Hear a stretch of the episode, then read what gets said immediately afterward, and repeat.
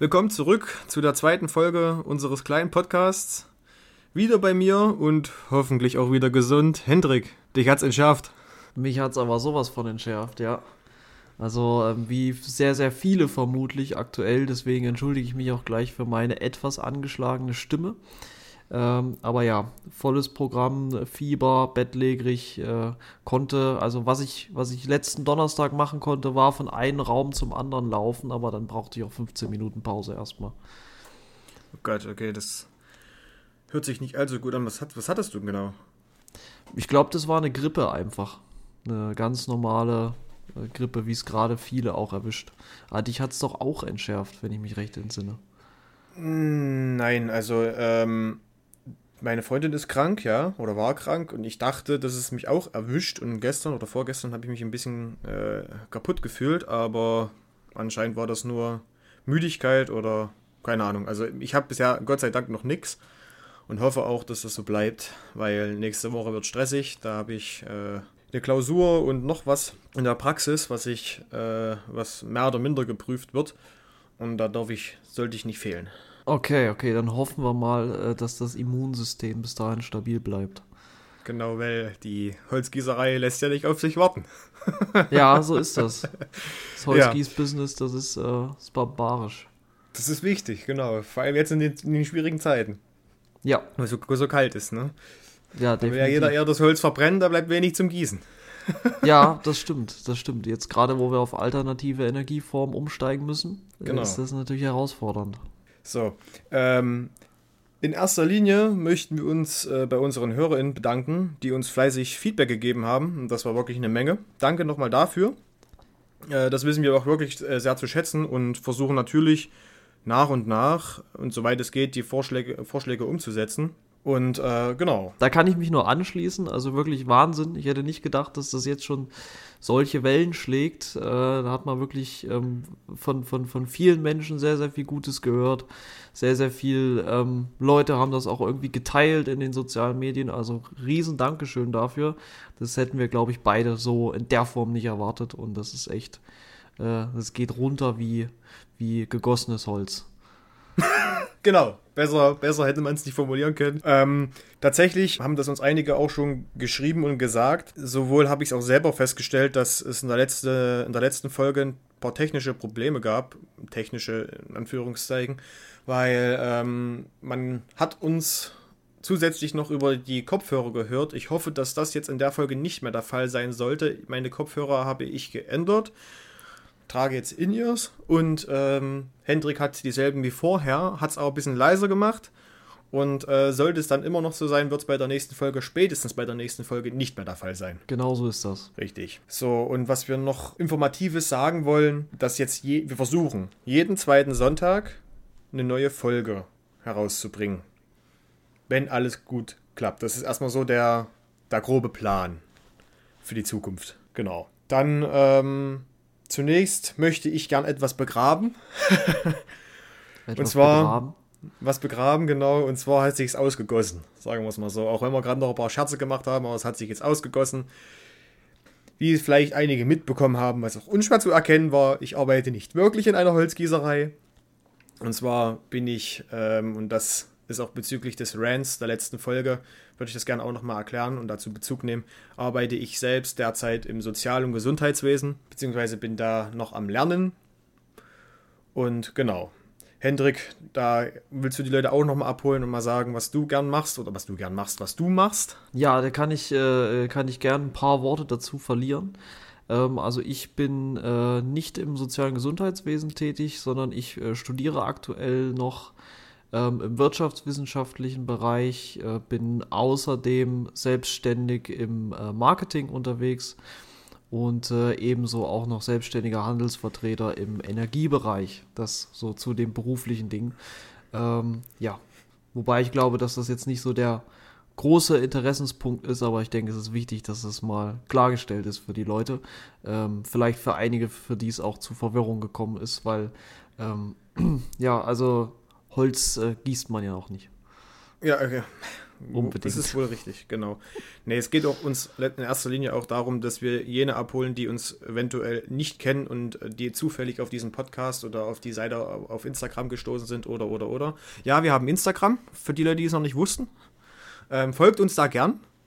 Der Name bleibt der gleiche, backroom.briefing. Und ähm, da ja bald Silvester ist und Weihnachten und je wenn jemand eine richtig geile Party feiern möchte, wir haben auch eine richtig coole Musikplaylist auf Spotify, die ist ebenso auf Instagram verlinkt.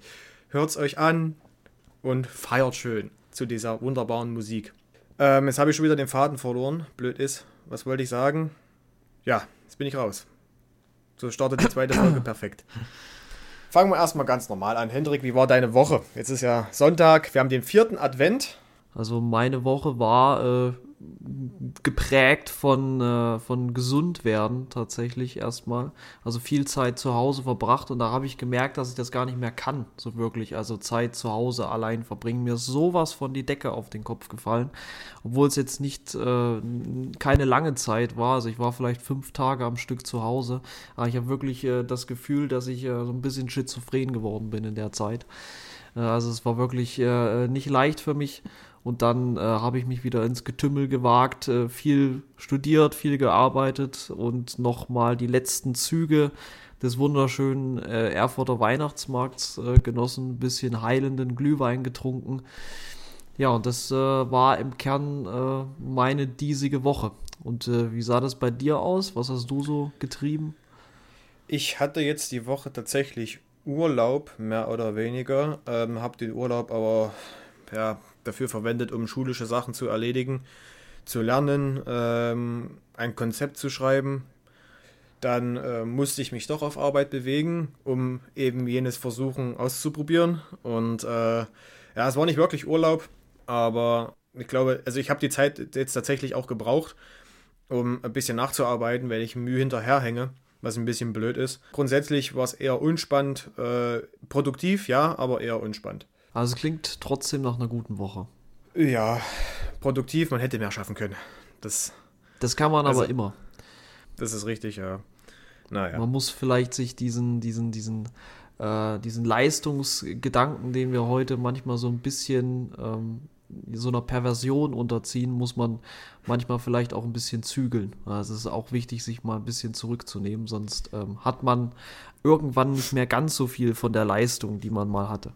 Also es kann schneller gehen, als man denkt. Ja, das ist richtig, aber in Anbetracht der Tatsache, dass viele oder man versucht, der Erwartungshaltung vieler gerecht zu werden, ähm, wird das relativ schwierig. Zum einen der, äh, des Arbeitgebers, der eine gewisse Erwartungshaltung an einen hat, dann ähm, die, die Schule als solches, die ja auch eine Erwartungshaltung hat und dann man selber an sich selbst und natürlich dann auch die äh, Partnerin, da dem allen gerecht zu werden, da geht einiges dann doch schon drunter und drüber und nervt. Und verdirbt ein einiges. Das ja, das blöd. kann ich gut nachvollziehen. Das kann ich gut nachvollziehen. Aber soweit erstmal zu der sentimentalen Sache hier. Ähm, ich würde jetzt nochmal kurz eine Bezugnahme zur ersten Folge machen. Und zwar gab es ja diesen kleinen Rant meinerseits über das äh, BAföG-Amt. ja, und ich erinnere ähm, mich. Tatsächlich, glaube einen Tag später, wenn nicht sogar noch am Tag der Veröffentlichung, habe ich eine Nachricht gelesen, dass äh, in der drinnen stand, was woran es liegt dass das BAföG-Amt äh, nicht gut dasteht. Und mhm. das Problem ist, ähm, dass, ich versuche das jetzt mal mit meinen eigenen Worten äh, zu erklären. Das Problem beim BAföG-Amt ist, dass die wie überall viel zu wenig Mitarbeiter haben und es dann äh, zu natürlich längeren Wartezeiten kommt, eben weil die Sachen nicht bearbeitet werden können. So, und die Anträge, die man stellt, erfolgen ja im besten Falle in der heutigen Zeit digital.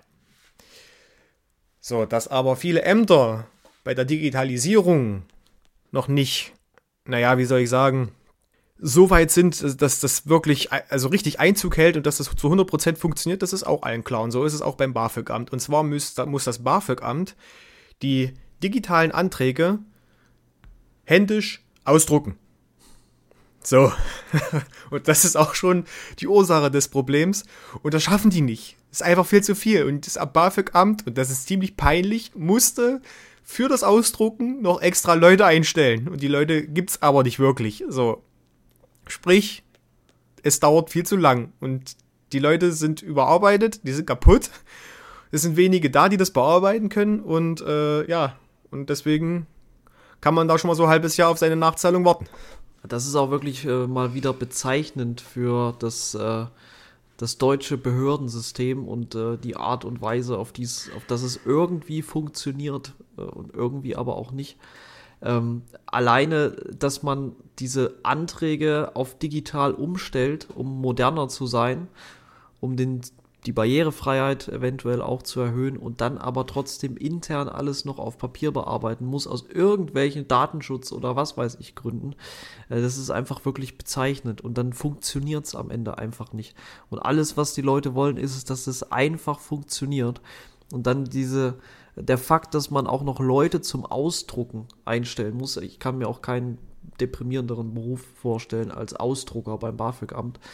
Äh, also ich glaube, da muss man schon relativ tief, äh, tief sinken. Ähm, aber das ist wirklich bezeichnend. Und dann kommt das Geld am Ende bei denen, die es eigentlich am meisten brauchen und wo wir eigentlich als, als Gemeinschaft, als Staat das Geld investieren sollten, nämlich in die Bildung unserer, in die Ausbildung unserer zukünftigen Arbeitskräfte. Und wenn es da hakt, also da kriege ich wirklich so einen Hals. Das kann eigentlich nicht wahr sein das, da gebe ich dir vollkommen recht, aber ich habe dazu auch noch eine coole Lösung. Warum stellt man dann nicht einfach die Studenten ein, die auf ihr BAföG warten, zum Ausdrucken, sodass sie nebenbei ein bisschen Geld verdienen können? Ja, gut, es ist eine Möglichkeit natürlich, aber ich glaube, das könnte an der einen oder anderen Stelle eventuell auch einen gewissen Interessenkonflikt hervorrufen. Also Ach, ich glaube, wenn ich da meinen BAföG-Antrag ausdrucken wollte, ich würde mir da echt schon was gönnen. Also. Ja, genau, also schwierige Sache und ähm, wie es der Zufall so wollte, war das nicht nur die einzige Neuigkeit nach unserer äh, ersten Folge, die ich gelesen habe, sondern gibt es da noch eine zweite zu. Und zwar auch über das, über das, was wir gesprochen hatten, und zwar über eine Fürstin in Regensburg. Hm. Und äh, komischerweise kam direkt danach auch, ähm, na nicht die Schlagzeile, aber die Nachricht, dass du hattest doch den wunderbaren Aufruf, dass man Adel enteignen soll. Der war nicht ernst gemeint, aber ja, den Spaß habe ich mir erlaubt. Wir nennen es jetzt mal Spaß. Es gibt aber tatsächlich äh, Leute hier in Regensburg, die das mehr als ernst sehen und nicht als Spaß. Und zwar wollen die, die diese eine Fürstin, die ist in Regensburg, oder eine Fürstin aus Regensburg, wollen die enteignen. Also sie rufen dazu auf und äh, da gibt es auch eine schöne Seite dazu im Internet. Die findet man auch, wenn man nur gut danach sucht. Man muss nicht viel dafür tun, aber man, also man findet sie schnell. Und ich würde mal kurz erwähnen, warum es zu dieser Enteignung kommen soll. Oder beziehungsweise warum äh, die Leute sich so gegen diese Fürstin stellen. Und zwar äußert sich diese Fürstin häufig sehr kontrovers. Sie hat mehrfache Fernsehauftritte. Äh, es gibt auch einige Schlagzeilen, in denen sie zitiert wird. Und das ist meistens, oder sagen wir mal ausschließlich, nur Schlechtes. Und zwar hat sie, ich glaube, das war auch im Fernsehen, wenn mich das nicht täuscht, zu dem Thema Gewalt und Missbrauch, wo es in, der, in den Regensburger Domspatzenchor kam, wo mehr als 500 Kinder Opfer von Gewalt und 67 sexuell missbraucht wurden, hat sie dazu gesagt, dass die Aufarbeitung wohl totaler Schmarrn sei. Man gehe nur gern auf die Kirche los Schließlich wäre das in jeder Schule und jedem Sportverein der Fall. Und darüber hinaus betonte sie, dass es in ihrer Jugend völlig normal gewesen sei, Schläge zu bekommen. Schließlich sei es doch ein ganz normales pädagogisches Mittel, um Kinder, um mit solchen Kindern fertig zu werden. Hat sie, hat sie, hat sie recht, Hendrik, oder? Hat's doch, hat's doch vollumfänglich recht. Ja, Die auf jeden Fall. Fürstin. Also, ähm, ja, das äh, 17. Jahrhundert lässt grüßen und äh, finde es toll, dass Menschen noch solche konservativ-traditionellen Werte vertreten in unserer heutigen Gesellschaft. Nee, Spaß beiseite. Ähm, das ist natürlich völlig widerwärtig und das äh, zeigt auch, in was für einer Welt oder in was, wie, wie, wie solche Leute manchmal in ihrer eigenen Welt äh, leben. Ich glaube, so drücke ich es besser aus. Ähm, und äh, was sich solche Leute auch teilweise erlauben können. Also ich glaube, wenn so eine Aussage von irgendeinem Politiker getroffen worden wäre, von einer etablierten Partei ähm, oder von, von irgendjemand anderen, der in der Öffentlichkeit steht, dann wäre der sehr schnell gecancelt worden. Und ja, das ist, äh, ist natürlich bezeichnet. Aber das ist ja auch, äh, das betrifft ja auch nicht nur diese Fürstin. Es ist ja generell so, dass sich ähm, ganz schön äh, viele Adlige manchmal Dinge erlauben, wo man sich so denkt, was, was soll das eigentlich? Beispielsweise die Hohenzollern, der Prinz von Hohenzollern, der ja vor einigen Jahren sein komplettes, also das komplette ehemalige Eigentum seiner Familie zurückgefordert hat. Ähm, also jedes Schloss, was jemals irgendwo dem preußischen Adelsgeschlecht äh, gehört hat, wollte er sozusagen äh, zurückerhalten. Und ähm, ja, dann äh, kann man natürlich verstehen, warum bestimmte äh, Interessengruppen auf die Idee kommen, dass es vielleicht nicht so schlecht wäre, das Eigentum dieser äh, ehemaligen äh, Monarchen äh, vielleicht ins äh, Gemeinwohl zu überführen. Ähm, aber ja, sowas, also da da, da, da, ich habe das Gefühl, jetzt wo du das erzählt hast, ist meine Pulsader auf jeden Fall um einen gewissen Radius äh, vergrößert worden. Ja, wobei ich muss auch sagen, dass ich äh, über viele Adelshäuser meistens nur Schlechtes höre. Die einen wollen weiter Kinder verprügeln, die anderen wollen Reichstag stürmen. Also, weiß nicht. Man, man hört zurzeit relativ viel Schlechtes über, über, über ähm, Leute mit von und zu im Namen oder die Prinz heißen oder irgendwie, also ja, das ist, weiß nicht. Wollen wir dazu noch was sagen zu diesem Reichstagssturm? Wollen wir das erwähnen oder wollen wir es weglassen? Ja, ich finde, das ist ein sehr interessantes Thema. Ich denke, das könnten wir, äh, könnten wir mal kurz anreißen zumindest, weil es ja gerade auch so in der Gesellschaft äh, so eine Debatte ist. Sind das einfach nur Spinner, über die man sich wenig Gedanken machen sollte, über die man sich gerne lustig machen kann? Ähm, oder ist das wirklich eine reelle Gefahr für die Demokratie in Deutschland? Wie siehst du das? Also, ich habe mich oft selbst in der Position gesehen oder befunden, mich über solche Leute lustig zu machen. Also, ich finde, man kann das auch machen, ja.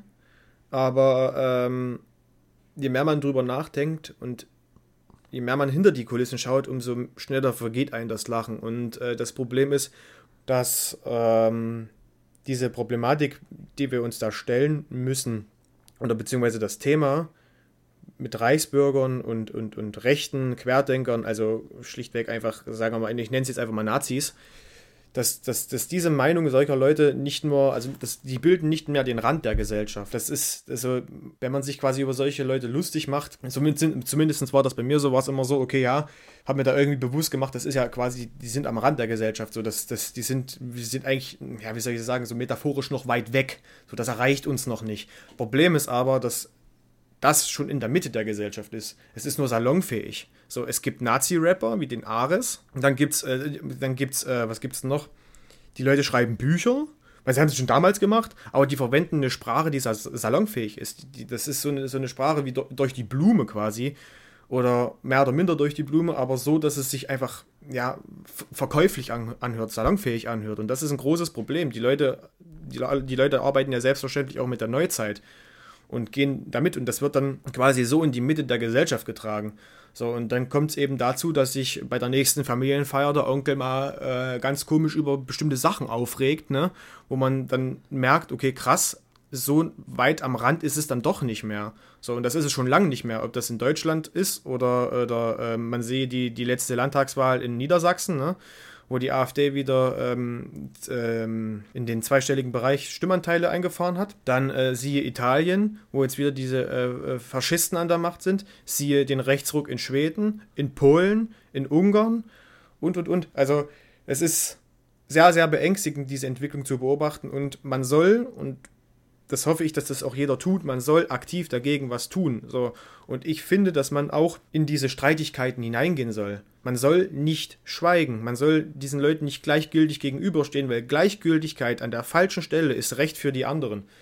Wenn, ich, wenn, wenn mir jemand äh, irgendwelche Nazi-Scheiße erzählt und ich dazu nichts sage und einfach weggehe, dann suggeriert das dem Menschen, dass er Recht bekommt, eben weil er keine, keine offene Abneigung erfährt. Und genau das sollte man tun. Man sollte die offene Abneigung gegenüber diesen Menschen auch kundtun. Man soll das diesen Menschen aufzeigen und das finde ich wirklich entscheidend. Man, man, muss die Menschen begrenzen, weil ich möchte für die, für die Privilegien, die wir, also nicht wir, die Generation vorher erarbeitet haben, für die, für die Prinzipien, die ich stehe, möchte ich auch gerade stehen. Und die möchte ich auch bei Gott erhalten. So, und ich möchte nicht, dass sich, dass sich so eine Ideologie in die, weiter, noch weiter in die Mitte der Gesellschaft schleicht. Das, ich, man, muss, man muss anfangen, dafür gerade zu stehen. Und das, das, ist, das ist wichtig. Man muss sich bewusst machen und gegebenenfalls auch in die Streitigkeiten gehen, auch wenn es Familienmitglieder sind. Weil ansonsten ja. kann das sehr schnell nach hinten losgehen und das möchte sich keiner antun. Weil ich glaube nicht, dass irgendjemand da draußen auf die äh, auf diese jetzige Freiheit verzichten möchte, auf seine äh, Privilegien verzichten möchte und äh, vor allem auch auf diesen Fortschritt verzichten möchte, weil diese Menschen sind einfach fortschrittsabwegig. Die haben kein Interesse am Fortschritt. Im Gegenteil, die Leute wollen Regression und das ist schlecht. Das ist einfach richtig, richtig schlecht. Und darauf habe ich keine Lust. Ganz zu schweigen von diesen Menschen oder ja, menschenverachtenden Weltbild, die die Leute haben, worauf die nicht, nicht, nicht mal ansatzweise irgendeine Grundlage hat. Ja, das stimmt. Also da, da, da teile ich deine Einstellung. Das hast du äh, sehr, sehr schön ausformuliert und ich bin auch der Meinung, dass man da interagieren muss, wenn Leute ähm, so eine Meinung kundtun. Und äh, ich finde auch, also ich finde diese Gestalten, die da jetzt diese Umsturzpläne hatten, ähm, sicherlich kann man die ein bisschen belächeln, sicherlich so ein Prinz Heinrich, der Zwölfte oder Dreizehnte oder was auch immer, äh, wie auch immer er sich bezeichnet.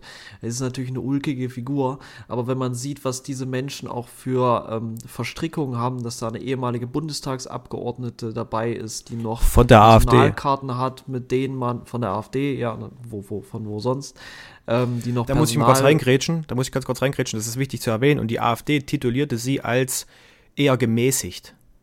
So, was ist, was, was ist dann, was, was gehört dann tatsächlich zum rechten Rand der AfD? Nur mal so als Denkanstoß.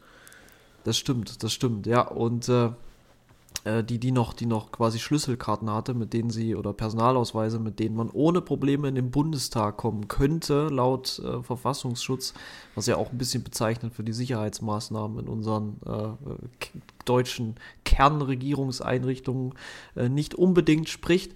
Und äh, ich habe manchmal so ein bisschen das Gefühl, um jetzt auch nochmal auf diesen, diesen Rechtsruck innerhalb der Gesellschaft einzugehen, ich habe manchmal wirklich so richtig das Gefühl, dass unsere Gesellschaft ein bisschen degeneriert.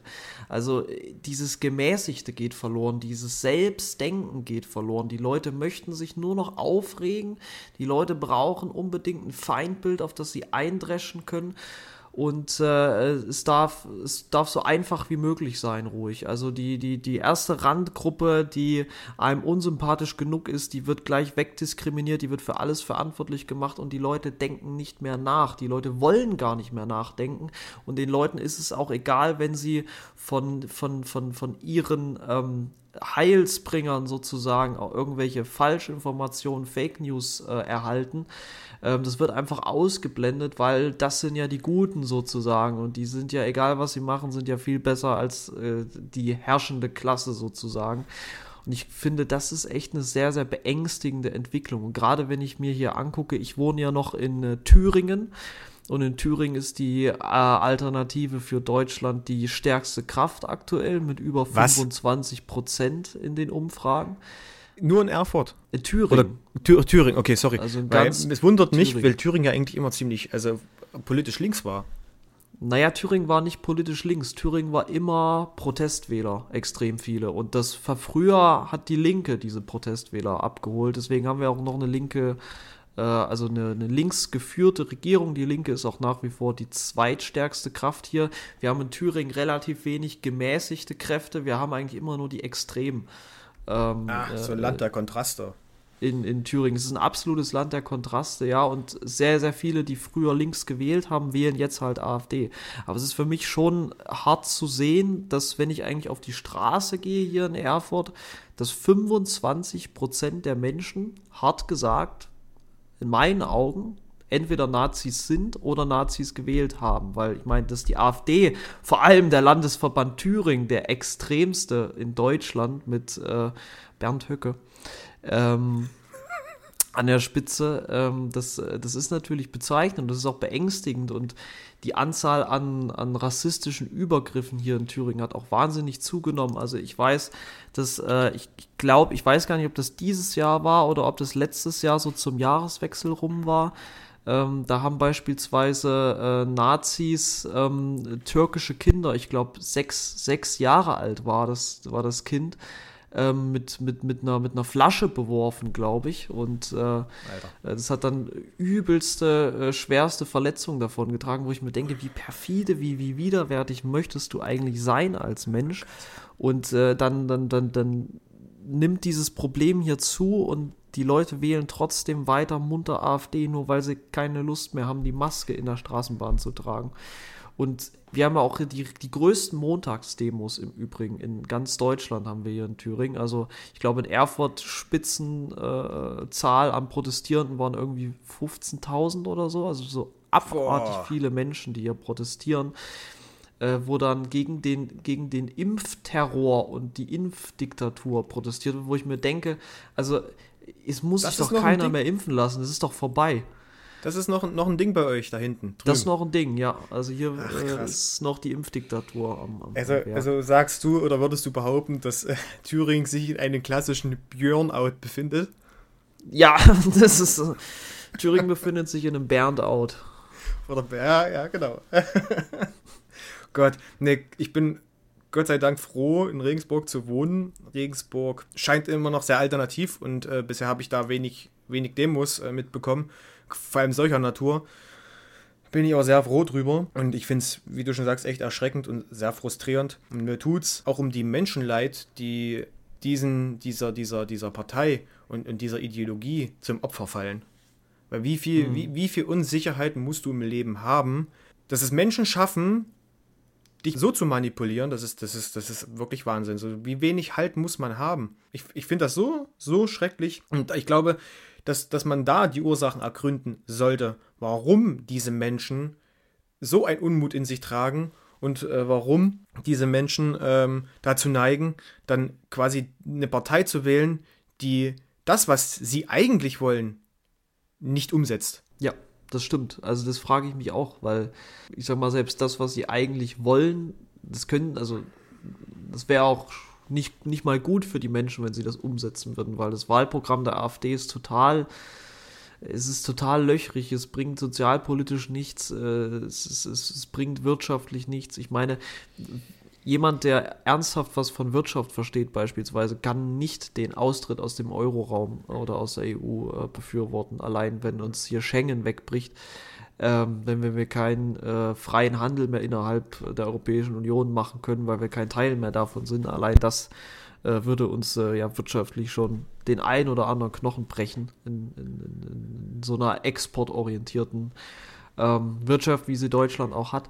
Und ähm, das, das stimmt. Also ähm, ich frage mich auch immer, was bewegt Menschen dazu, letztendlich diese Partei zu wählen, weil du musst ja dafür so eine gewisse schon relativ stark ausgeprägte Grundunzufriedenheit in deinem Leben haben. Du musst ja wirklich super unglücklich, verbittert, verwahrlost und einfach nur ein armseliges Würstchen sein, um dieser Partei deine Stimme zu geben. Und ich frage mich, sind wirklich 25 Prozent der Menschen, die hier in Erfurt rumlaufen, sind das wirklich alles so so bemitleidenswerten Gestalten oder ist da vielleicht der ein oder andere dabei, der einfach nur ein bisschen verwirrt ist? Aber wenn man, mm. ähm, das ist halt auch schwierig, weil, weil du musst dir ja schon gewisse Gedanken machen, bevor du so einer Partei deine Stimme gibst. Und das zeigt mir einfach, wie wütend die Leute da draußen sind und wie verbittert die auch sind. Und das macht mich einfach traurig, weil das spricht einfach auch dafür, wie es unserer Gesellschaft gerade geht. Ja. Ja, aber ähm, ich, ich, ich, hüte mich immer davor, die, diese, die Wähler, also meine, klar, es gibt Menschen, die hm, kannst du beinahe nicht mehr abholen, die äh, sind da ihren, in ihrem Wahn drin, aber ich hüte mich davor, ja, solche Wähler insoweit zu denunzieren, dass es beleidigend wird, weil es gibt dafür eine Ursache, warum sie so sind. Und für mich ist, steht die Ursache im Vordergrund und da sollte man anpacken, dass, dass man den Leuten quasi bewusst macht, wofür es sich lohnt einzustehen. Und die Leute sollen sich auch vor Augen halten, dass das oder dass da, wo wir gerade leben, in dem System, in dem wir leben, ich meine klar, es ist nicht perfekt, aber welches System ist das schon? Aber die Privilegien, die wir haben, im Gegensatz zu anderen Ländern, wie jetzt beispielsweise Katar oder, oder Iran, ne, das sind ja so beste Beispiele, da soll man doch wirklich froh sein, dass man hier fast alles machen darf. Dass man seine freie Entfaltung genießen kann. Und freie Entfaltung, weiß jeder, kann sich nur in dem Rahmen ausdehnen, wie niemand oder man selbst verletzt wird und natürlich ebenso in dem Rahmen der Gesetze. Ja, naja. das, also das, das, das stimmt. Ähm, nur ich, ich kann dich da gut verstehen. Ich kann da deine, ich kann da deine Meinung auch nachvollziehen, dass man diese Leute quasi noch nicht ganz aufgeben sollte, dass man ja, mit denen interagieren sollte. Nur ähm, ich persönlich habe keinen Bock mehr darauf. Ich habe es so lange versucht, es ging ja seit 2015 mhm. los und ich, wenn erwachsene Menschen, das sind ja größtenteils erwachsene Menschen, die schon mehr Lebenserfahrung haben als, äh, als wir beide zum Beispiel auch. Ähm, ja, jetzt rein an Jahren gemessen. Aber du musst auch bedenken, dass die Summe der Erfahrungen, die die gemacht haben, erst die Menschen aus denen macht, unter anderem zu einem gewissen Prozent. Das stimmt, das ist ein sehr intelligenter so. Satz. Und man muss auch bedenken, dass wenn du dich nicht solchen, ich habe es am Anfang gesagt, nicht solchen Diskussionen stellst und dann sagst du, hast keine Lust mehr drauf und, und, und quasi ähm, dich äh, physisch oder wie auch immer aus, diesen, aus diesem Gespräch distanzierst und die Leute einfach reden lässt unter ihresgleichen, das, die, das, das bestärkt die, doch, die Leute doch nur noch mehr. Das ist halt das Problem. Und ich glaube nicht, dass es sinnvoll ist, solche Leute, äh, also es ist nicht sinnvoll, in, in Gespräche reinzugehen mit der Prämisse, äh, die Leute irgendwie ähm, zu überzeugen. Man, man, also man soll die klar schon überzeugen, aber man soll vor allem den Menschen auch zuhören. Man soll mit, gerade mit diesen Menschen, mit denen man sich da unterhält, genau denen sollte man zuhören. Und auch wenn es schwerfällt, sollte man versuchen, diese Leute irgendwie zu verstehen, um quasi eine ordentliche Diskussion aufzubauen. Das funktioniert allerdings auch nur, und das ist natürlich auch die Grundlage, wenn der Gegenüber das auch zulässt. So eine Diskussion ist ja, beruht ja auf Gegenseitigkeit und auf Zuhören und auf Verständnis. Und das muss auch von beiden Parteien gegeben sein. Wenn das da nicht der Fall ist und die Leute nach Recht suchen und nicht nach Wahrheit, sind die Leute auch für Argumente nicht mehr zugänglich. Und da wird es echt schon schwer. So, dann kannst du dann, dann ist die Diskussion oder der, der Meinungsaustausch wirklich sinnlos. Und so, und dann beginnt man ja zu sagen, okay, die Leute, die sich dann aufgrund ihrer äh, manifestierten Meinung oder Ideologie äh, radikalisieren. Bei den Leuten gilt es, die nur noch zu stoppen. Das ist dann das, also finde ich, das ist dann das primäre Ziel. Aber ja, bevor definitiv. es, also man, man sollte quasi die Prävention, primäre Prävention quasi, ist ja dann die Leute, äh, oder beziehungsweise es nicht es, erst so weit kommen zu lassen. Deswegen würde ich immer sagen, wenigstens versuchen, so eine Diskussion zu gehen. Natürlich nicht mit dem Ziel, eine, eine Streitigkeit hervorzurufen oder zu verursachen, sondern die Leute wirklich zu verstehen und, und Alternativen aufzuzeigen, meine Fresse. Das ist natürlich eine, eine, Möglichkeit, nur was ich halt sehe, ist, das versuchen wir als Gesellschaft seit ungefähr 2015 ja schon, seitdem die Flüchtlingskrise kam. Und da war das alles noch moderat. Und wir haben ja super krass versucht, am Anfang diese Leute zu integrieren, mit denen zu reden, ähm, äh, mit, mit denen zu interagieren, zu gucken, was kann man da noch machen, wo kann man die Leute noch abholen, was für Ängste haben die, wir haben denen ja auch zugehört. Es hat nichts gebracht. Wir sind jetzt an einem Punkt, wo es noch viel schlimmer ist, wo die Leute noch viel radikalisierter ist, wo es der AfD so gut geht wie nie, obwohl sie so radikal ist wie nie. Und was ich eben sehe, ist, ähm, was, was mich einfach so, ich habe kein Verständnis mehr für diese Menschen, weil die leben in einem Land, in dem es ihnen so gut geht wie vielleicht fünf, vier bis fünf Prozent der Weltbevölkerung. Und äh, sie haben ja alle Privilegien, sie haben ja auch wirtschaftlich ein gutes Leben. Selbst wenn man in Deutschland relativ arm ist, vergleichsweise, geht es einem immer noch besser als 90 Prozent der Weltbevölkerung. Und äh, mich macht das einfach wütend, diese, diese Dekadenz, mhm. die diese Leute haben, dann auf die Straße zu gehen und zu sagen, wir hätten keine Demokratie mehr und es gäbe hier, äh, Habeck würde irgendwie Deutschland arm machen wollen und Bevölkerungsaustausch mhm. und irgend so ein Schwachsinn diese Leute sind nicht zugänglich für die Realität. Die haben, die haben, die erleiden an völligen Realitätsverlust. Wenn sie es irgendwann vielleicht mal schaffen sollten, ihre, ihre, ihre Umsturzpläne zu realisieren, was vermutlich niemals passieren wird und was äh, ich auch nicht hoffe, aber dann würden die erstmal merken, was sie für ein Monster da erschaffen wollen die ganze Zeit. Und ähm, ich, ich würde ja. einfach alle gerne mal wirklich äh, von, von, von, ich, ich würde einfach hier mal mit der Demo, ich würde mit Bussen dahin fahren, würde die Leute einpacken, kommt Jungs, wir fliegen nach Nordkorea zusammen, ihr baut euch da ein schönes Leben auf beim ja. Genossen Kim und merkt mal, wie, wie, wie so eine Gesellschaft aussieht, die ihr euch gerne wünschen würdet. So ein totalitäres, faschistisches Regime. Ich weiß, Nordkorea ist eigentlich kommunistisch, aber wenn man sich die Ideologie und den Führerkult anguckt, dann ist es eher faschistisch. Ähm, mich, mich kotzen diese Leute einfach wirklich an. Und ich weiß, ich rede mich hier gerade ein bisschen um Kopf und Kragen, aber ich sehe da einfach Hopfen und Malz verloren. Diese Leute sind für mich völlig degeneriert. Ja, äh, ich wollte noch mal kurz das aufgreifen bezüglich der Probleme hier in dem Land. Also, wenn man das mit anderen Ländern vergleicht, ja, dann geht es uns gut, aber ähm, ich weiß jetzt nicht, inwieweit so ein Vergleich Sinn macht. Ich meine, klar, es macht Sinn, aber aufgrund unserer derzeit privilegierten und, und, guten Stellung, die wir haben, kann man quasi auch äh, natürlich die Bedenken äußern und soll man auch, denn man kann es immer besser machen. Man kann es immer besser machen und das, und das, ist ja auch das Schlagwort, besser machen, nicht schlechter. Um Gottes Willen nicht rückschrittlicher und genau das ist ja das, was, was äh, derartige Menschen wollen. Und ich finde diese Doppelmoral auch so krass, dass solche Leute für Demokratie einstehen wollen, aber im nächsten Moment den Reichstag stürmen wollen Leute verhaften wollen, Handschellen äh, abführen wollen, irgendwelche Menschen exekutieren wollen, äh, militärischen Arm haben und, und, und. Und auf der anderen Seite sagen, dass die Leute, die sich auf die Straße kleben, Terroristen sind. Und das ist so eine mächtige ja. Doppelmoral, weil die Leute, man mag jetzt das Ding, also das mit den Straßenkleben, das kann jeder halten, was er möchte. Aber das Ding ist, die Leute, die sich auf die Straße kleben, machen ja die Mittel der Demokratie sich zunutze. Das einzige. So, ziviler Ungehorsam. Das, das, einzige, was, was, was sie machen, ist quasi für einen Stau im Verkehr zu sorgen. Klar, da kann der eine nicht auf Arbeit kommen, das ist nervig, ist richtig. Aber das primäre Ziel ist ja da, die Aufmerksamkeit zu erregen. Genau das schaffen diese Leute. Ja. Ich meine, das, was, wie sinnvoll das ist, irgendwelche Bilder zu bekippen, Hauswände zu bekippen und und und. Mag jetzt mal dahingestellt sein, aber das primäre Ziel, dafür Aufmerksamkeit zu, zu erregen, den öffentlichen Medien, das haben die letzten Endes geschafft. Das haben die das einfach stimmt. geschafft.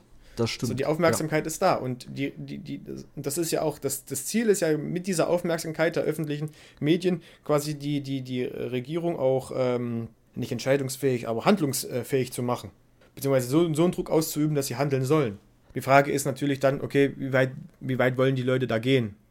Aber äh, ich habe dazu auch keine wirklich abschließende Meinung. Ja, und, und dieses, dieses, dieses eine Argument, das ist ja auch so eine Sache, was, was ja viele auch verwenden, wo diese äh, Frau gestorben ist im Krankenwagen, weil die nicht aufgrund ja, dieser na, Demo das nicht durch war nicht im Krankenwagen, die ist an der, am Unfallort schon gestorben und das war, hat ja nichts ja, wie, damit zu tun.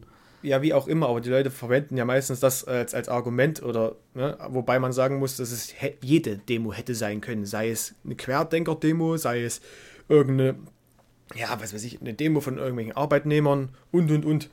Eine Demo ist eine Demo und eine Demo blockiert irgendwas. So Wie ist das, immer. ja. So, das Nicht nur eine Demo, das ja. ist ja auch ist jede beliebige Baustelle. Wenn ich mir genau. anschaue, hier in Erfurt beispielsweise, was wir für Baustellen haben, ich bin ja sehr viel hier auch im Straßenverkehr unterwegs. Ähm, ist, also was ich schon gesehen habe, wie sich, wie sich, wie sich Krankenwagen über irgendwelche Bürgersteige auf die Gegenfahrbahn gedrängt haben, weil sie irgendwie mhm. an der Baustelle vorbei mussten. Das ist ja auch so ein fadenscheiniges Argument, gerade bei diesen, bei diesen Klimaklebern. Ähm, das ist ja auch erwiesen mittlerweile, äh, soweit ich weiß, auch final erwiesen, dass sie nicht, nicht mal irgendwas damit zu tun hatten. Also der ja, Krankenwagen ja. ist Regel, es ist gut durchgekommen. Der einzige, der nicht gut durchgekommen ist, war der, der die äh, der irgendwie diesen, diesen, diesen Betonmischer da beiseite heben sollte, damit man die Leiche bergen kann. Ähm, ja. Dieser Rüstwagen von der Feuerwehr. Ähm, und, und zu diesen, zu diesen Klimaklebern habe ich auch eine Meinung, die ich mal ganz kurz kundtun möchte. Ähm, ich bin, ähm, also ich persönlich, ich gehe mit der Meinung von diesen Leuten, gehe ich null überein. Also ja, ich sage, wir müssen unbedingt was fürs Klima tun, nur die haben ja konkrete Forderungen. Und zwar Tempo 30 in der Innenstadt und Tempo 100 auf der Autobahn. Da, nein, also das ist für, für, für jemanden, der sehr viel beruflich auch Auto fährt, wie mich ist, wäre das eine Katastrophe, ein Super-GAU und ich muss da vehement widersprechen. Aber ich finde es so übertrieben, wie auf diesen Leuten rumgehackt wird äh, in den Medien. Das sind junge Leute, die haben ambitionierte und vielleicht auch nicht ganz richtige Ziele, aber das ist ja in der Demokratie, kann ja jeder seine Meinung haben und die bedienen sich des, dem Mittel des zivilen Ungehorsams, wie schon jahrzehntelang in Deutschland ein legitimes demokratisches Mittel ist, wie es ja auch die 68er damals benutzt haben. Und ich finde die Kritik einfach viel zu überzogen und ich finde solche Leute auch irgendwie als Klima-RAF zu bezeichnen. Ich finde es so pervers und übertrieben und geschmacklos. Das sind junge Leute, die haben Ziele, wenn auch komische Ziele und die sollen dafür einstehen und ich finde es eher motivierend, wenn Leute für ihre äh, für, für, für ihre Meinung und für ihre Ziele einstellen. Äh, wenn es eine Meinung ist, die, sag ich mal, ähm, mit der man nicht unbedingt übereinstimmen muss, aber die vertretbar in einem demokratischen Rahmen ist. Und die Ängste dieser Leute kann man ja nachvollziehen. Also es ist ja wirklich so, ja. ich habe gestern erst wieder ein Video gesehen, wenn das Grönland-Eis beispielsweise komplett schmelzen würde, ähm, was, was in, wenn, wenn wir Pech haben, in mehreren Jahrzehnten der Fall sein könnte, dann äh, sind die ganzen großen Küstenstädte der Welt von Shanghai bis Los Angeles unter Wasser und ich glaube, das wollen wir auch nicht unbedingt. Ich kann dich verstehen ähm, und äh, will dazu noch was ergänzen und ähm, ich finde es gut, dass Leute quasi die Demokratie sich zunutze machen, natürlich, und ähm, mit diesen Sachen arbeiten. Solange, also ist, all, all das ist nur so lange gut, wie keiner zu Schaden kommt, egal wer. Nur so lange ist das, also solange das gewährleistet wird, ist es in Ordnung.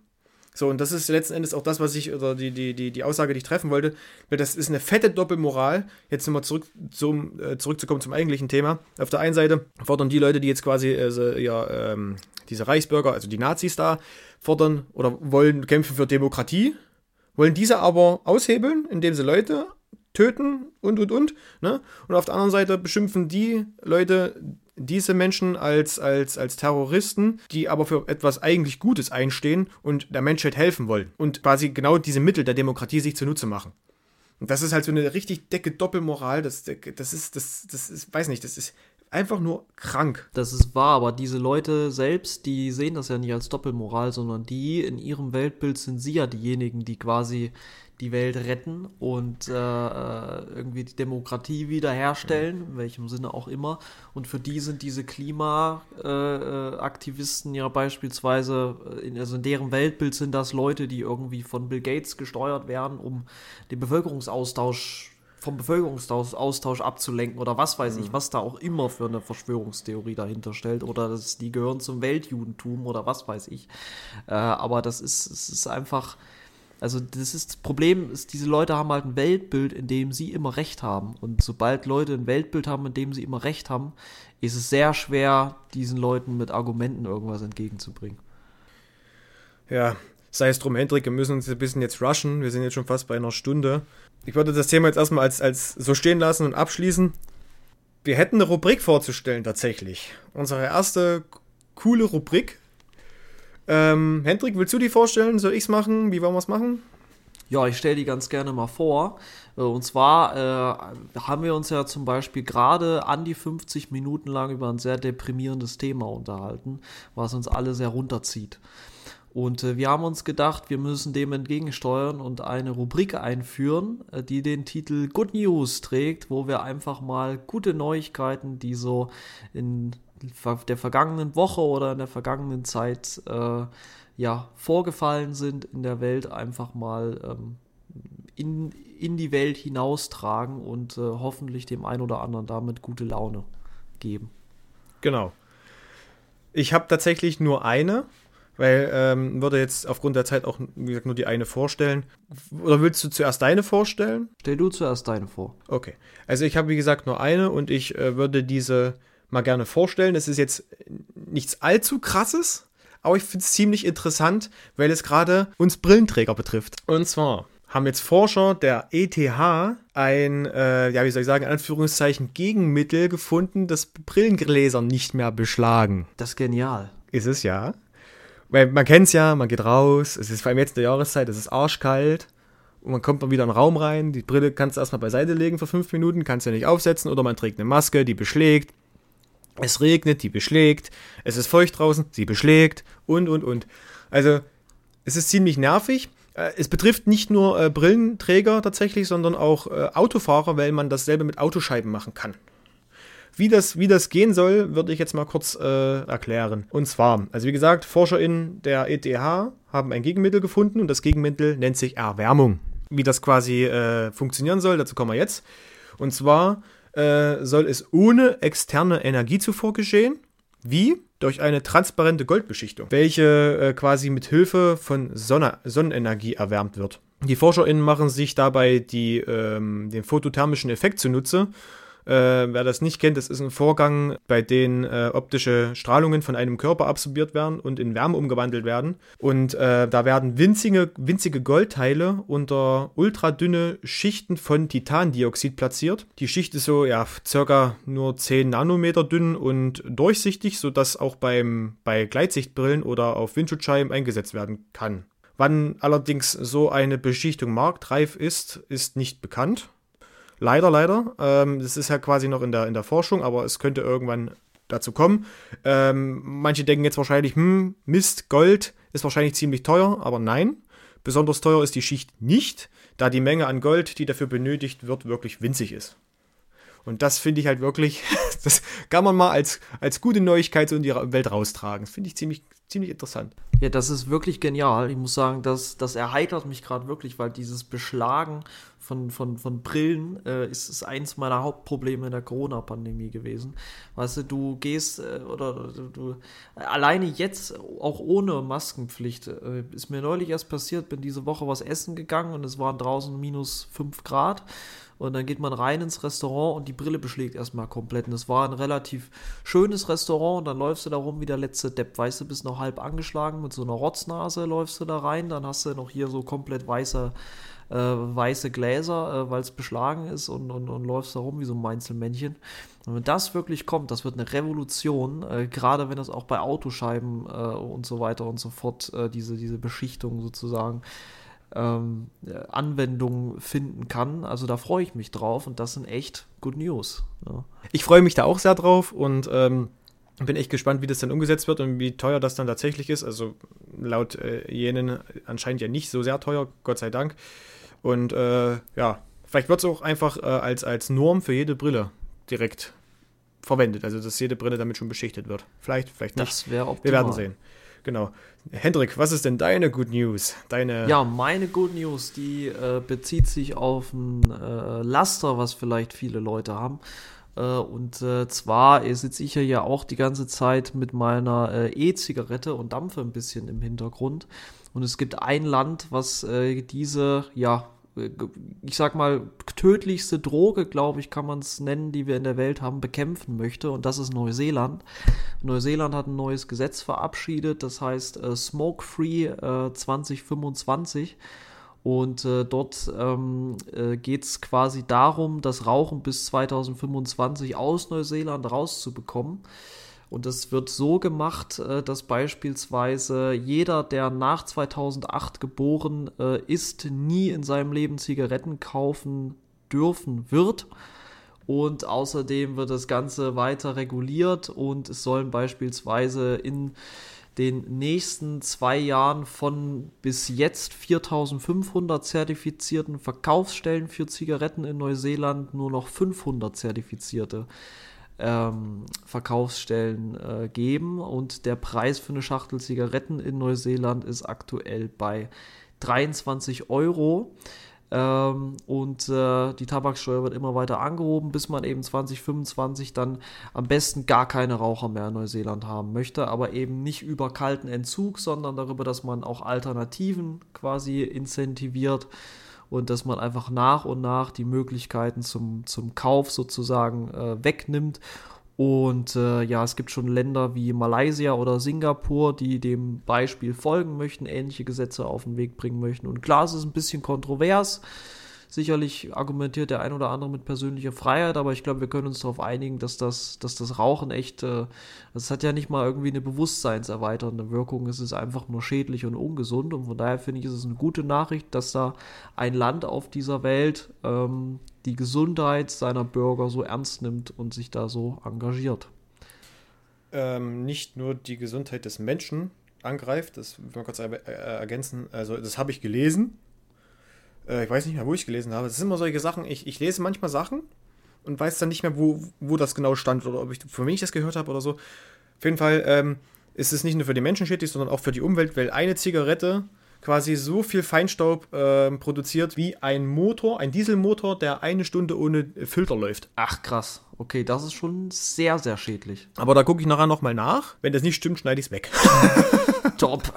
Ich werde hier Wir nehmen unsere Qualitätskontrolle sehr, sehr ernst. ja, genau. ja, nee.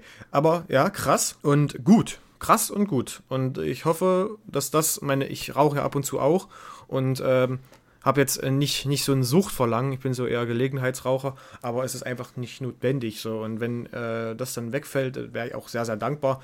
Könnten sich einige Länder, vor allem unseres, auch mal so zum Beispiel nehmen. Und ähm, hoffe, dass das Neuseeland auch gut umsetzen kann. Behalten wir im Auge und äh, berichten natürlich dann, wie das Resultat ist. Insofern äh, wir bis dahin noch unsere kleine coole Show, unsere Sendung hier machen können. ich denke, das können wir dann noch machen. Ich Genau. hoffe es zumindest. aber, aber geil. Ja, Hendrik, da das jetzt tatsächlich die letzte Folge ist in diesem Jahr und eigentlich auch unsere zweite, aber auch letzte in diesem Jahr, heißt es ja, wir stehen ja kurz vor Weihnachten und Neujahr.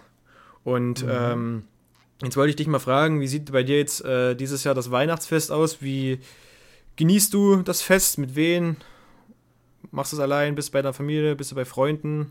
Also ich habe ja, ähm, ich, ich, äh, ich bin ja aktuell noch in Erfurt und äh, ich werde dann so, ich denke am 23. werde ich wieder in die Heimat fahren, in unsere gemeinsame Heimat. Äh, ich werde wieder ins, ins dunkle Tal sozusagen vordringen und äh, werde dort die Feiertage, glaube ich, einfach ganz klassisch, ganz schön mit der Familie verbringen. Das wird mal wieder so ein bisschen erden und glaube, das wird auch schön. Freue mich aufs Essen.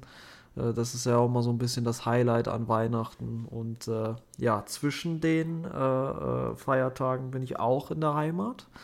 Äh, Vielleicht sehen wir uns da ja auch. Und ähm, dann, äh, wie, wie ich, wie ich äh, Silvester, Neujahr verbringe, das weiß ich noch nicht zu 100 Prozent, weil ich habe sehr viele, äh, also irgendwie tausend Einladungen, aber noch nichts Konkretes. Und nee, ich muss erstmal gucken, äh, was überhaupt stattfindet und, und wo ich dann sein werde, sozusagen, und auf was ich überhaupt Bock habe.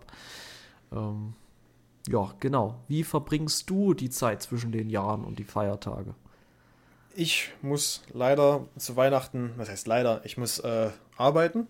Ich äh, bin den kompletten 24. nur auf Arbeit, an den 25. eigentlich auch. Am 26. habe ich frei und am 27. komme ich dann tatsächlich auch in die Heimat. Und äh, Hendrik, ich muss sagen, wir müssen uns tatsächlich sehen, weil ähm, dadurch, dass unsere Sendung ja jeden zweiten Sonntag ist, haben wir am 1.1. die Pflicht, die Leute wieder zu beglücken. Direkt am 1.1., weil das ein Sonntag ist. Wir müssen uns sehen. Da äh, müssen wir uns physisch mal wirklich im Hinterzimmer treffen und äh, da über all die Geschehnisse quatschen. Genau. Und ähm, eigentlich ist es nicht leider, warum ich auf Arbeit bin. Man muss sagen, ähm, ich hatte vorhin erwähnt, dass ich ja im sozialen Gesundheitswesen arbeite und ich arbeite mit Menschen mit Unterstützungsbedarf. Und ähm, oftmals ist es so, dass einige von denen nicht wirklich jemanden haben zu Weihnachten oder allgemein. Und ähm, unabhängig davon, ob das jetzt ein Festtag ist oder nicht, da ist es gerade vielleicht wichtiger, bei solchen Leuten oder den Leuten äh, versuchen, ein schönes Gefühl zu vermitteln. Und ähm, ich will mich jetzt hier nicht äh, kaputt schleimen ne? und äh, mich hier in, in das absolut heilige Licht drücken. Aber äh, ich denke mal, dass es auch dort sehr schön werden kann. Wir sind, äh, wir sind jetzt einige Kollegen mit dabei und äh, das wird schon wie so ein kleines Fest. Und ich denke mal, dass das ebenso schön werden kann. Natürlich ist es halt ein bisschen blöd, gerade für äh, meine Familie. Ich, wir haben, habe sie jetzt ja schon seit boah, Oktober nicht mehr gesehen. Aber nichtsdestotrotz bin ich ja dann bis Neujahr, also ab 27. bis Neujahr in der Heimat und da kann man einiges nachholen. Und wie sieht Silvester bei dir aus? Hast du da auch einen Plan? Also erstmal muss ich sagen, finde ich das äh, sehr, sehr schön, wie du es gerade gesagt hast. Und äh, ich glaube, das ist super wichtig, dass da so viele engagierte äh, Leute in dem Bereich arbeiten wie du, um, um auch solchen Menschen äh, eine schöne Zeit oder äh, ja, einfach eine schöne Zeit auch zu geben, eine gesellige Zeit zu geben um die Feiertage. Und äh, dennoch schön, dass du das Ganze dann nachholen kannst, äh, wenn du zum 27. in die Heimat mal wieder kommst. Und äh, freue mich auch drauf, dass wir uns dann sehen. Und ja, Silvester, das hatte ich gerade schon erwähnt, da weiß ich noch nicht ganz, äh, was ich da Ah, mache. sorry. Es gibt viele Möglichkeiten, aber ich habe mich noch nicht final entschieden sozusagen. Und du, was machst du an Silvester? Ich muss ich dasselbe sagen, noch genaueres steht nicht fest, ähm, wie wir Silvester verbringen. Kann sein, dass es familiär wird, vielleicht aber auch nicht. Es stehen gerade mehrere Möglichkeiten im Raum, aber äh, genauen Plan gibt es dazu noch nicht. Ähm, ich habe jetzt auch eine kleine Frage an dich bezüglich Weihnachten. Was war dein schönstes Geschenk, welches du als Kind zu Weihnachten bekommen hast? Boah. Mein schönstes Geschenk, was ich je zu Weihnachten bekommen habe als Kind. Das ist echt eine schwere Frage. Ähm, ich glaube, das war tatsächlich, also da kann ich jetzt keine. Doch, das schönste Geschenk, was ich zu Weihnachten bekommen habe, das habe ich eigentlich so ein bisschen vor Weihnachten äh, bekommen, muss man dazu sagen. Ähm, und zwar, als ich mit meinem äh, Vater damals äh, aus, aus irgendeiner, ich weiß gar nicht mehr, wo das war, ob wir das von einem Verwandten abgeholt haben oder aus irgendeiner düsteren Garage geholt haben, aber da haben wir seine alte äh, Modelleisenbahn äh, abgeholt und äh, haben die dann quasi wieder in Benutzung gebracht und dann früher immer so, wo ich noch kleiner war, äh, eben um den Weihnachtsbaum aufgebaut. Und das war immer das, das große Highlight sozusagen, da mit den alten, mit den alten Eisenbahnen rumzufahren. Hat auch alles wunderbar noch funktioniert. Müsste man eigentlich spaßeshalber mal wieder rausholen. Aber das war, glaube ich, wirklich so das äh, schönste Geschenk, weil da halt auch emotional so ein bisschen was dranhängt. Und bei dir? Das äh, klingt echt cool und gerade als Kind mit so einer Eisenbahn, Alter, da Ja. kannst du dich ja Stunden mit beschäftigen, so. Ja. Nee, mein schönstes, was mir im Moment einfällt, ähm, äh, ich kann mich da an die Zeit nur noch sehr dunkel erinnern. Vieles äh, ist einfach auch, einfach auch verschwommen und mm, ich weiß nicht mehr ähm, bei manchen Geschenken, ob ich die zum Geburtstag oder zu Weihnachten bekommen habe, aber bei, ein, bei einem bin ich mir ziemlich sicher und das fand ich echt cool. Und ich weiß nicht, wieso sich das meine Eltern angetan haben. Und zwar hatte ich mir eine Gitarre gewünscht zu Weihnachten. Und da war ich sechs. So, wenn du jetzt einen Sechsjährigen eine Gitarre gibst, der vorher keine Erfahrung damit gema gemacht hat, also nicht weiß, wie man spielt und und und, dann kannst du dir ja ungefähr vorstellen, was das für ein, was man für ein Nervenkostüm haben muss, um dann quasi die nächsten Tage äh, zu überstehen. Wenn das Kind dann permanent auf der Gitarre rum, rum äh, äh. Ne? Und meine Eltern, die hatten es ein bisschen übertrieben. Ich habe zu den Weihnachten nicht nur die Gitarre bekommen, sondern äh, ebenso ein Keyboard. so, Die haben sich den Terror also freiwillig ins Haus geholt. anscheinend ja. Und ähm, die, die darauffolgenden Tage waren dann halt sehr musikalisch. Das kann ich mir Ähm, vorstellen. Genau. Sicherlich Auch so rhythmisch, melodisch, harmonisch. genau, genau. Und natürlich konnte ich auch sehr professionell spielen und habe das natürlich jeden Tag geübt. Jeden Tag, jeder freie Minute habe ich das geübt und es war wahrscheinlich auch ziemlich nervig, aber sie konnten sehen oder hatten dann einen direkten Bezug, dass mein Geschenk, also das Geschenk von ihnen ziemlich gut angekommen ist. ja, das stimmt, das stimmt. Ne? Gerade Und, wenn man so ein ähm, musikbegeisterter Pimpf ist. Ja, das stimmt. Vielleicht haben, haben meine Eltern auch damit mehr oder minder den Grundstein gelegt, dass ich dann äh, äh, circa zehn Jahre später richtig angefangen habe, Musik zu machen. Also elektronische Musik. Und da mussten sie ja sowieso über die ganze Zeit aushalten. In einer Lautstärke, die nicht nur Zimmerlautstärke war. war schon ziemlich Vermutlich aber ein bisschen rhythmischer. zu Das auf alle. Fälle, ja. Das auf alle Fälle. Das war, war auch nicht sonderlich schwer. Genau. Hast du noch irgendwas auf dem Herzen, was wir äh, erwähnen müssen? Oder wollen wir jetzt äh, den Sack zumachen? Wir sind bei circa einer Stunde. Ja, ich denke, da kann man langsam auf jeden Fall äh, zum Schluss kommen. Und ich finde, äh, dass äh, diese Folge ja auf einer sehr, sehr schönen Note endet. Also es hat sehr düster angefangen. Es ging Genau. lange um, um, um gewisse Dinge, will ich jetzt gar nicht wieder erwähnen, aber dann zum Schluss nochmal ein paar gute Nachrichten reinstreuen und dann noch ein bisschen über die besinnliche Zeit reden, die jetzt ansteht. Ich glaube, damit können wir den Leuten noch einen guten Rutsch wünschen, oder? Vollkommen richtig. Und das ist ja so ein Pendant zu der äh, vorhergehenden Folge. Ne, da haben wir gut angefangen und sind schlecht geendet. Und jetzt ist einmal genau umgekehrt. Für die Zeit wahrscheinlich richtig cool. Genau, Hendrik, du sagst es. Ähm, in diesem Sinne, das war die zweite Folge unseres kleinen Podcastes und ebenso die letzte Folge für dieses Jahr. In diesem Sinne wünschen wir euch wirklich wunderschöne besinnliche Tage, ein schönes Weihnachten, einen guten Rutsch ins neue Jahr, kommt gut rein, äh, trinkt nicht so viel und dann hören wir uns gleich am 1.1. wieder und bis dahin eine schöne Zeit. Und einen schönen vierten Advent noch. Genau. Macht's gut. Ciao.